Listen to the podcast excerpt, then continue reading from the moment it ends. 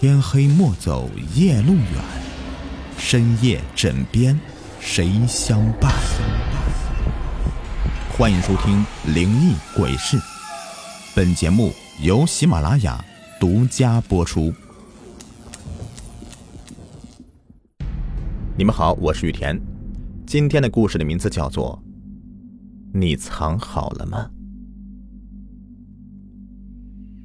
清晨的阳光甚好，当然，我的心情更好。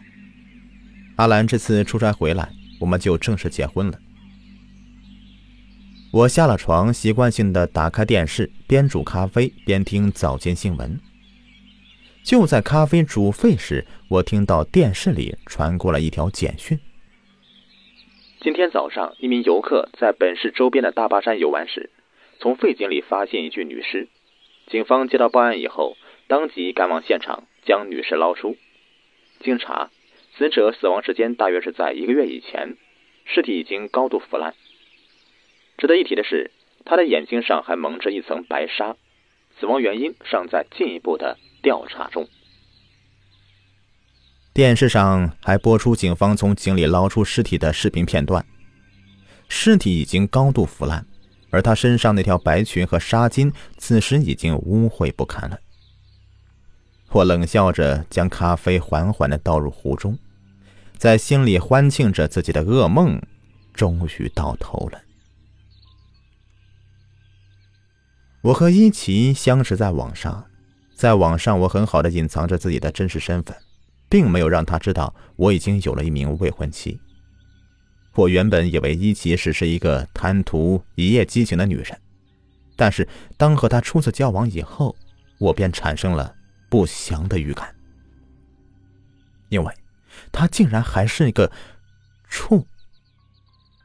果然，事后经济殷实的她不时给我买手机、买衣服，痴情到让我害怕，因为我深爱着我的未婚妻阿兰。这次只是想在正式结婚前再放纵一次而已。迫于无奈，我向一奇摊牌。不料我太低估他的占有欲了，他非但没有退缩，反倒兴奋的扬言要向阿兰揭发我，将我们拆散。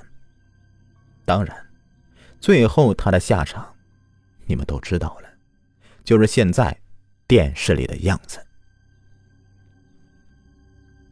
再次看向屏幕。镜头正好给尸体面部特写，那空洞洞的双眼，此时似乎正在透过镜头死死的盯向电视机前的我。手中的咖啡突然溢出，灼烧感瞬间传遍全身，我惨叫一声，下意识的松手，啪嗒一声脆响，咖啡壶摔落在地上，摔得粉碎。晚上。打开电脑准备聊会儿天以后睡觉，刚上线一个熟悉的头像就跳动起来。我一看，不由得倒抽一口凉气。发来消息的竟然是一个一起的 QQ 号，白衣丽影。我在你楼下，这句话让我浑身一哆嗦，双手悬空，甚至不知道该如何是好。但很快的，我摇了摇头。他明明已经死了，肯定是号被人盗了，像行骗之类的。为了确认自己的猜测没有错，我迅速起身，凑到窗前，往下一看，就看到在昏暗的路灯下，果然站着一个穿着白色连衣裙的女子。对方仿佛感觉到了我的目光，突然抬起头来。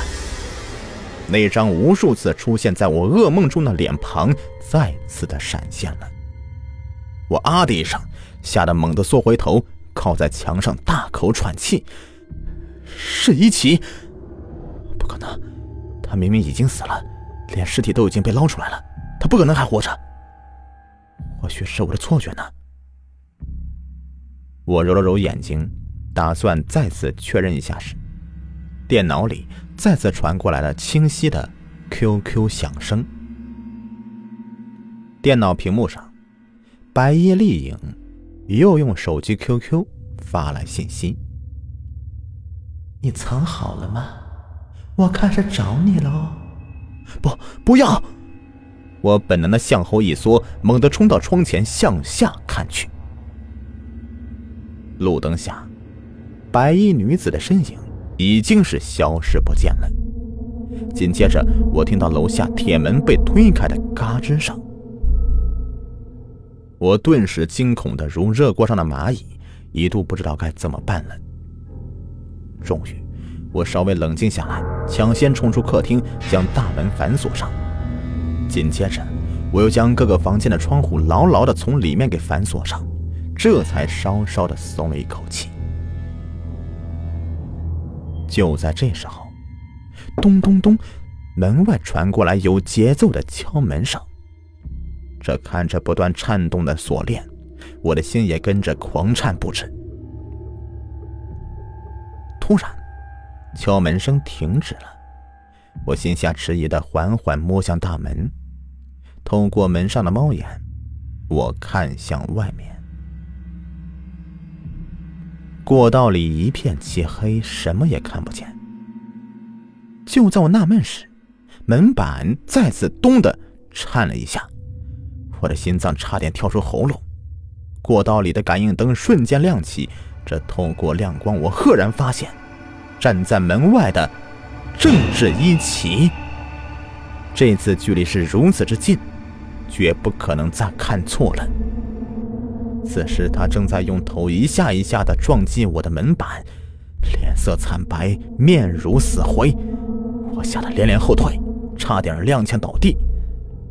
而紧接着，更加可怕的事情就发生了：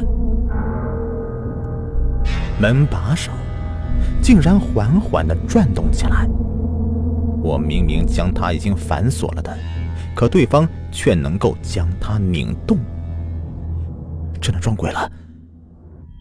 失去了这最后一道防线，我吓得反身向里屋跑去。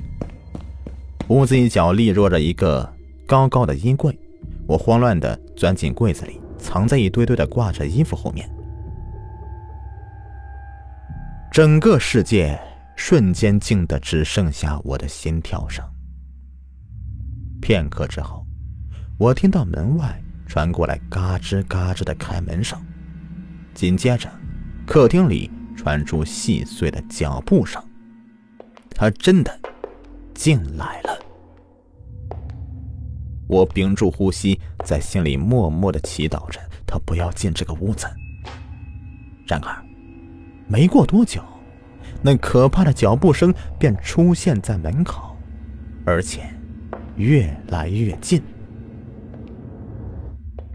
衣柜门并没有完全的关严，透过那一丝细小的缝隙，我看到。他在屋子里呆呆的矗立着，四处环视。